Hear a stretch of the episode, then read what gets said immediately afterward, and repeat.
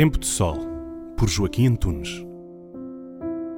A festa da santidade juvenil está a ser celebrada por estes dias nas escolas salesianas. A santidade é a marca de água de Domingos Sávio, o aluno que melhor entendeu a proposta educativa de Dom Bosco.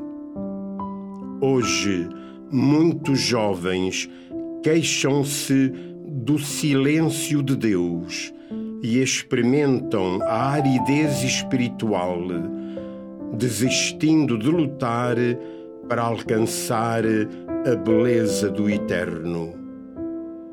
Não foi assim com Domingos Sávio.